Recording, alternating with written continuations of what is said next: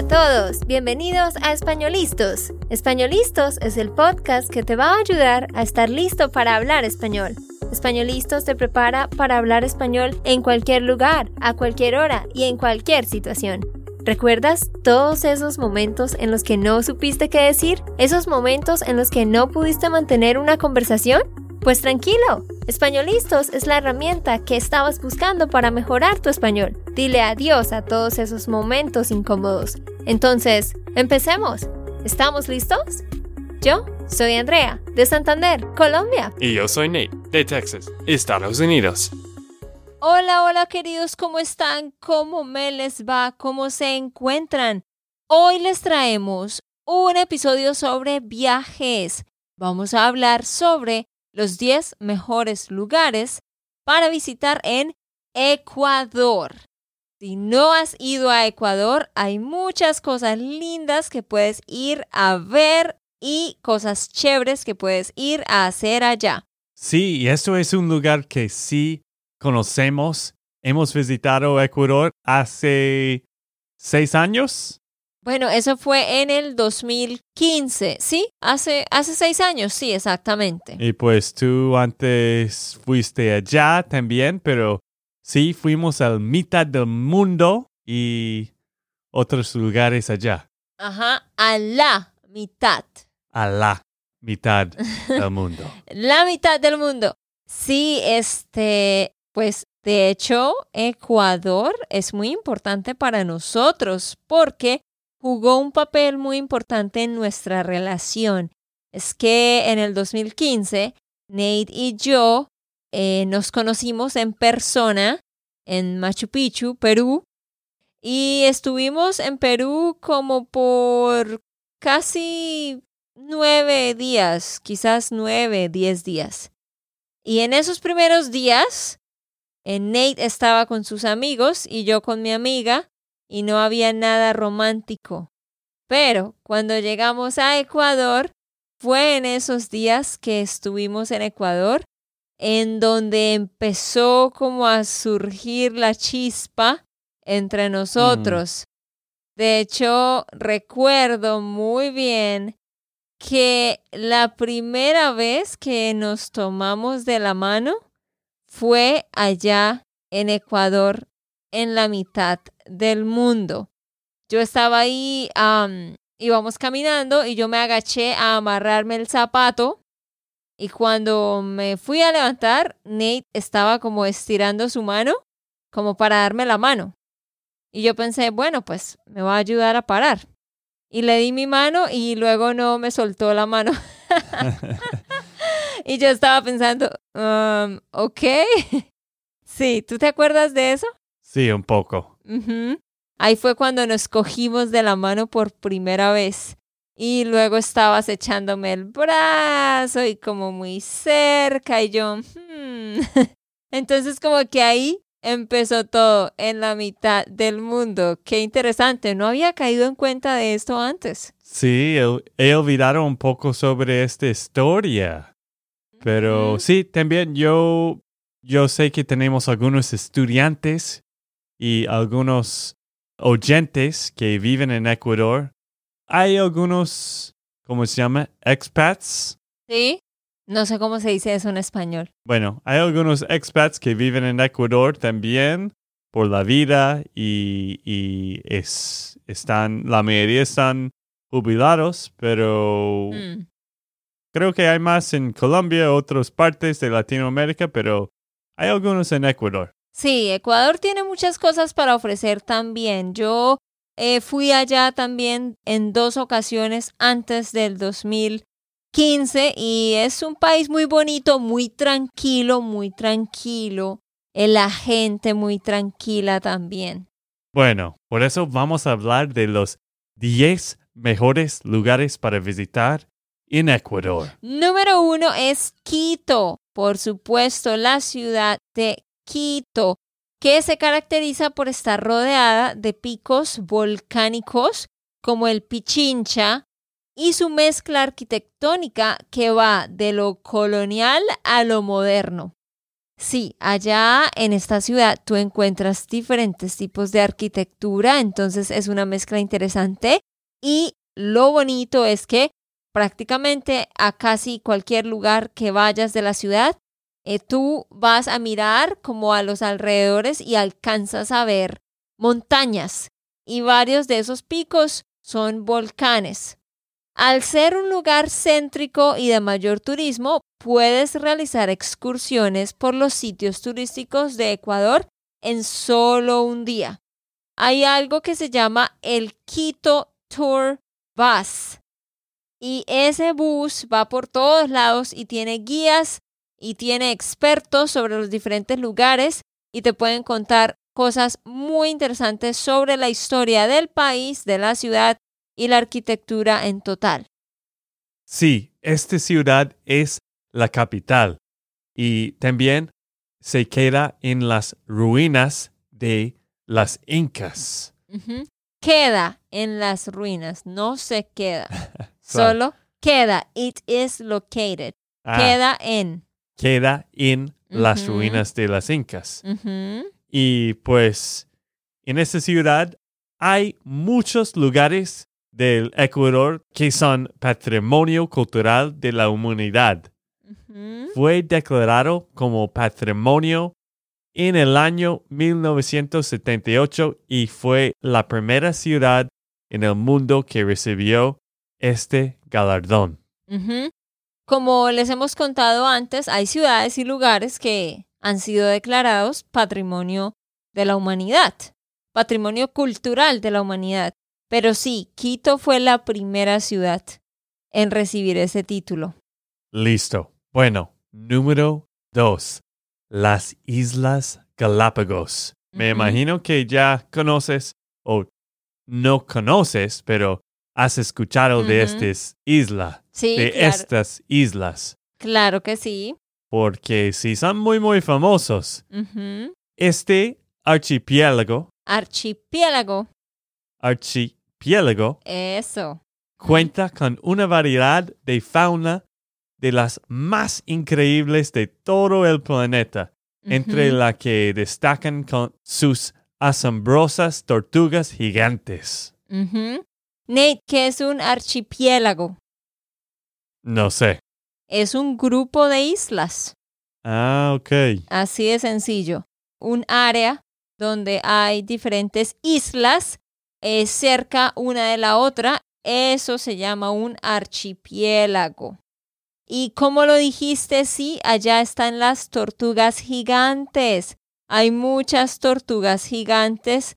Así que esto es como lo que atrae a la gente. Este archipiélago de los Galápagos se conforma por 19 islas que por supuesto están ubicados en el Océano Pacífico y estas islas se pueden visitar en cruceros o también puedes ir allá en un avión. Hay aviones que salen desde la ciudad de Guayaquil que van hacia esta isla. Entonces, para que sepan, Además, en las Islas Galápagos hay playas alucinantes, no solo con aguas de color cristalino, sino también algunas con una arena de un color rojo intenso. Hay una arena roja allá en varias secciones, la arena es prácticamente roja. Y también hay animales, bastantes animales, se pueden ver bastantes eh, animales por ahí y es súper tranquilo. Mm, sí, qué chévere. Eso es un lugar que, que siempre tenía ganas de visitar. ¿Tú Sí. no? No, sí, sí. e- Esta, las Islas Galápagos sí ha estado en mi lista hace rato. Listo.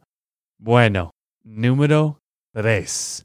El mitad del mundo. La mitad del mundo. Bueno, Nate, la mitad. la mitad del mundo. Ajá. Uno de los más famosos lugares del Ecuador es la conocida como mitad del mundo. Se trata del punto exacto por el que pasa la línea ecuatorial que Mm, divide el hemisferio norte y del hemisferio sur. Exactamente, ahí está el punto exacto, el punto fijo, donde se supone que está la, la división de estos dos hemisferios. Este lugar se encuentra a tan solo 28 kilómetros del norte de Quito, por lo que es muy, muy fácil encontrar un bus que te lleve hasta allá.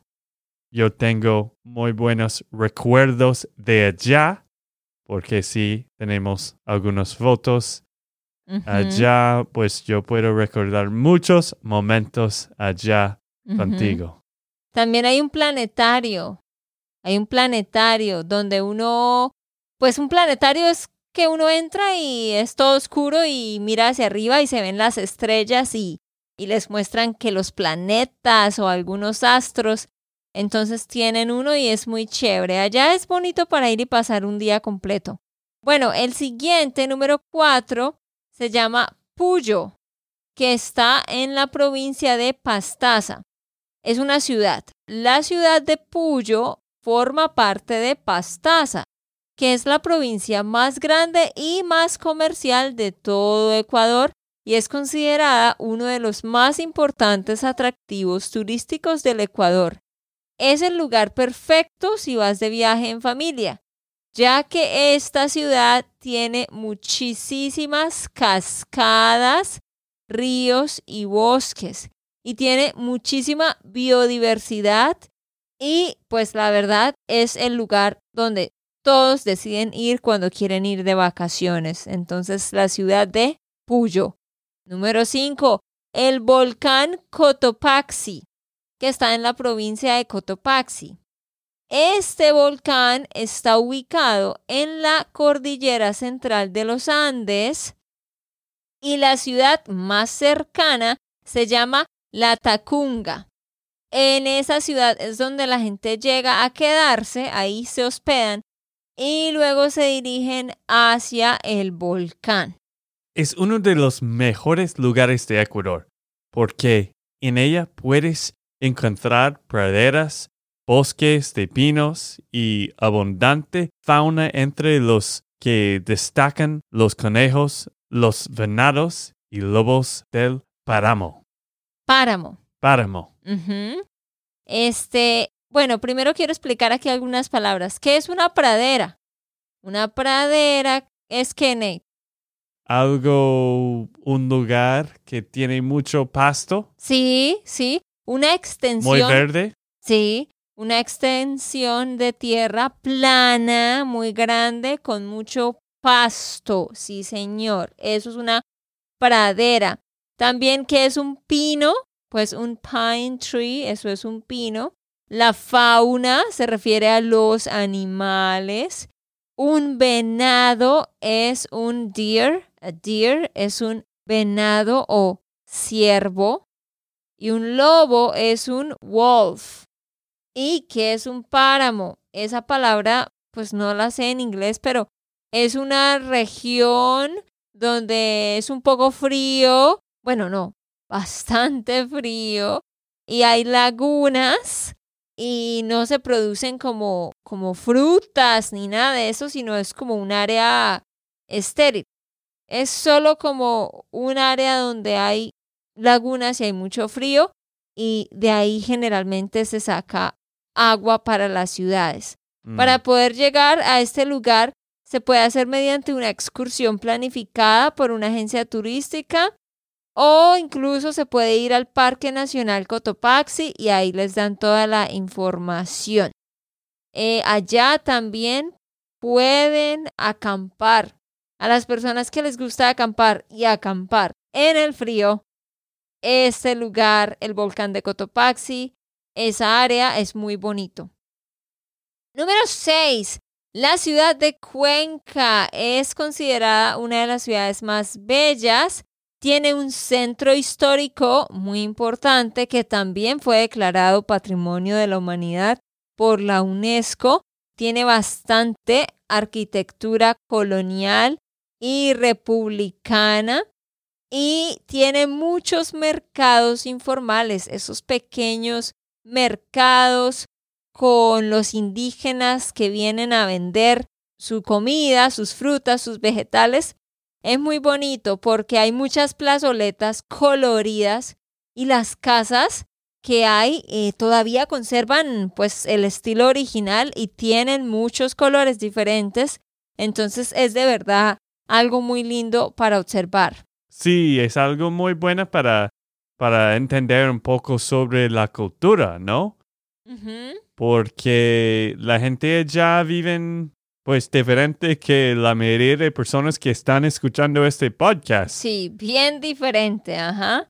Entonces sí puedes apreciar bastante de verdad las diferencias en la cultura. Bueno, vamos con la siguiente, Nate. Bueno, número 7. El tren de la nariz del diablo.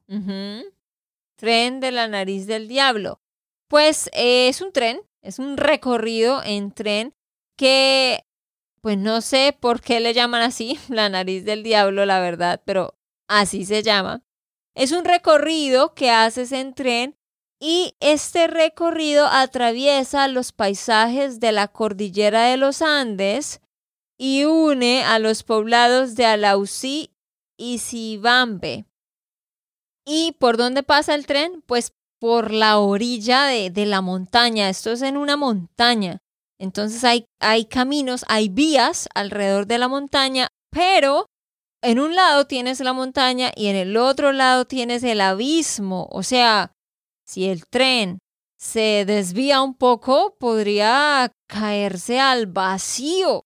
O sea, si, si cometen un error, se van ahí para abajo al hueco. Entonces, yo supongo que por eso le llaman así, porque es un lugar un poquito peligroso. Sí, exactamente. Estamos viendo algunos fotos sobre este tren y, y sí, como André dijo, está, este tren está por todo este montaña grande y pues en el lado hay cosas muy bonitas con otras montañas y lagos y todo, ¿no? Sí, la gente lo hace porque al subir la montaña, como al rodear la montaña mientras subes en el tren, pues vas a observar paisajes impresionantes. Entonces, vale la pena.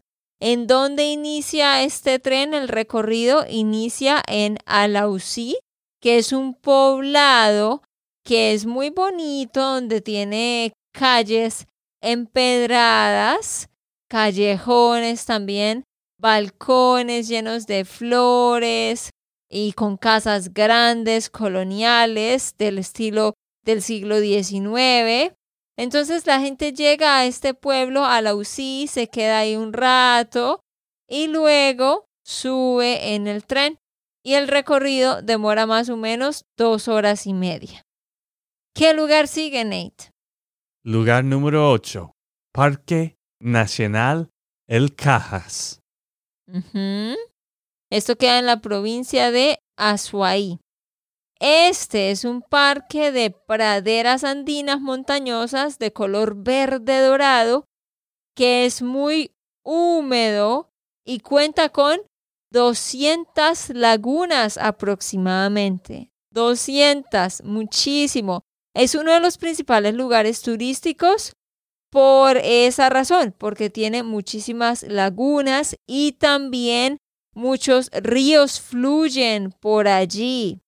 Muchos ríos fluyen por ahí y son los que llevan, de los que se saca el agua para la ciudad.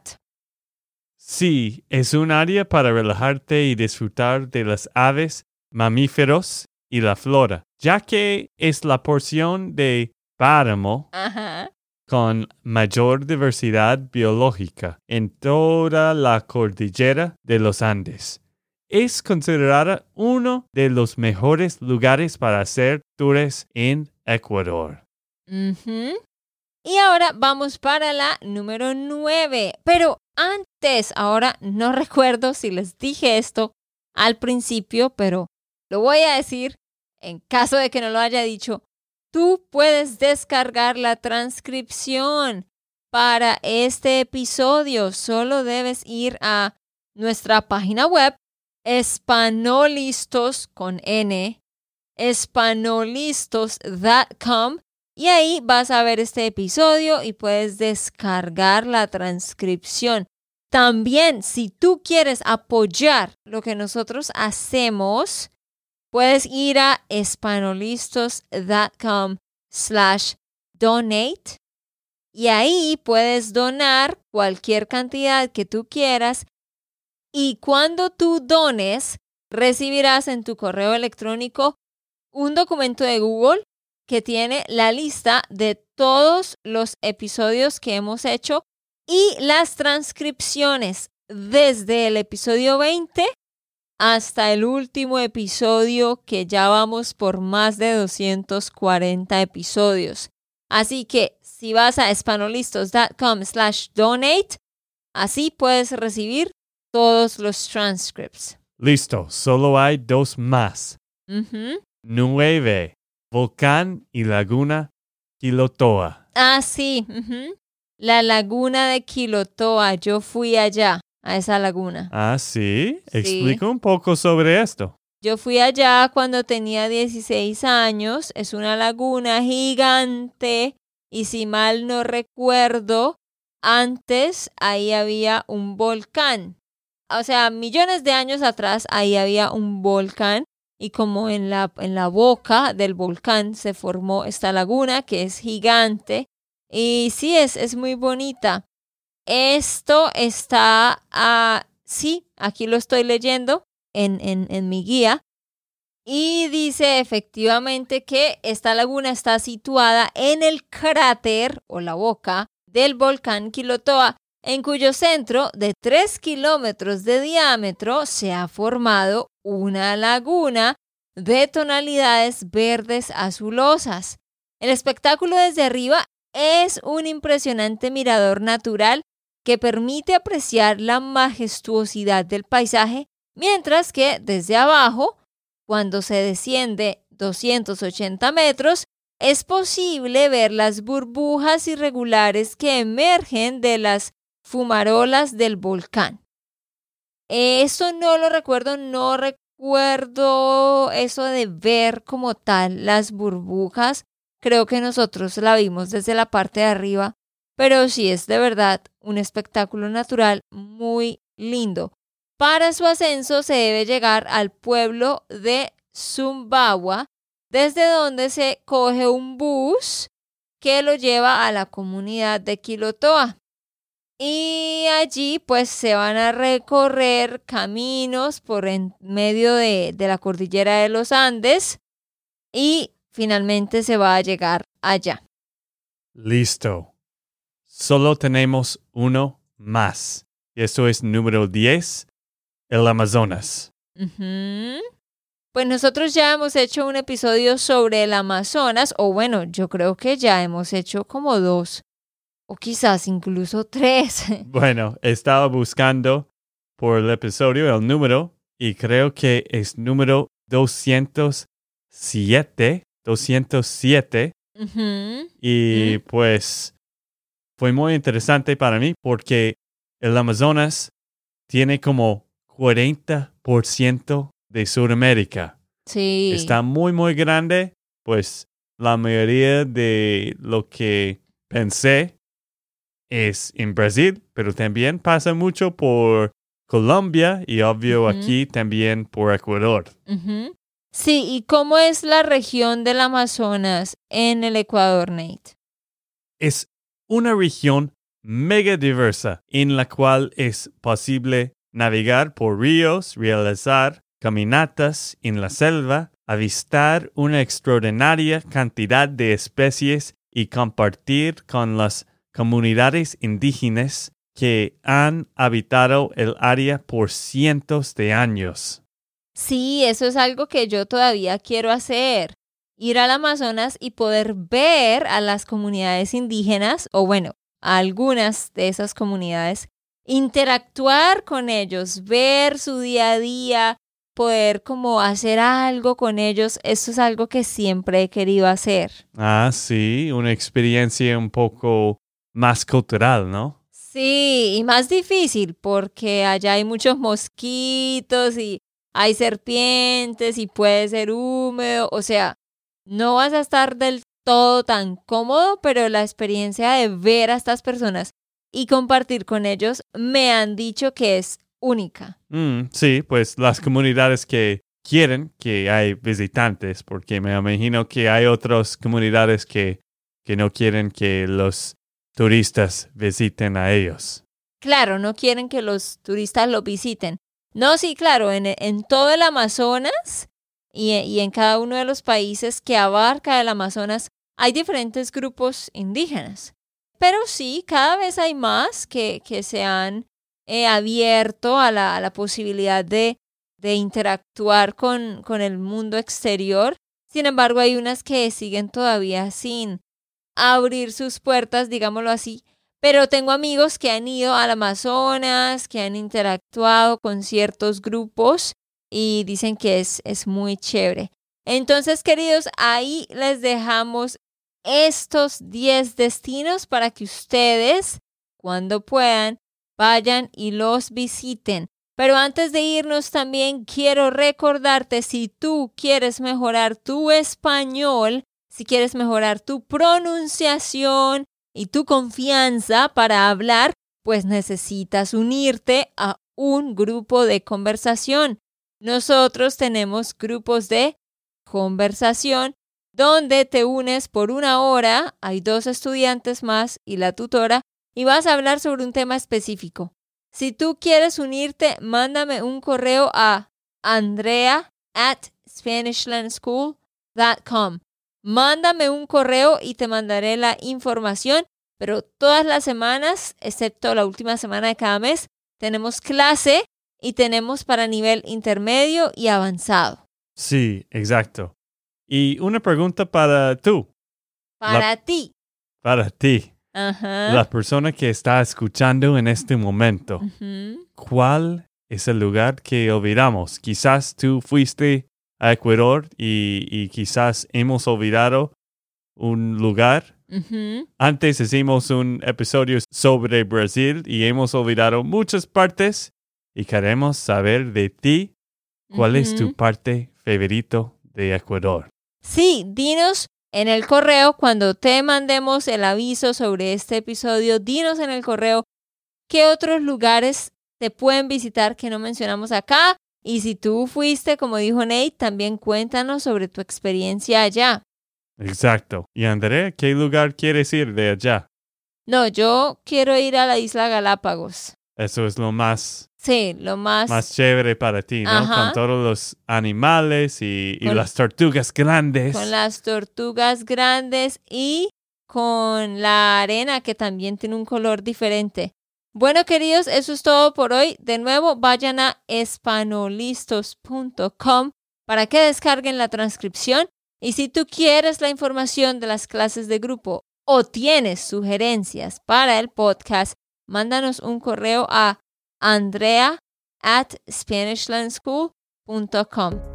Ok, esto fue todo por el episodio de hoy. Esperamos que les haya gustado y que hayan aprendido. Y recuerda, si sientes que estás listo para aprender español, solo da un clic en Español Listos. No olvides dejar tus comentarios de lo que te gustó y los temas que quieres que tratemos. Suscríbete y déjanos tus reseñas. Españolistos les dice chao chao y hasta la próxima.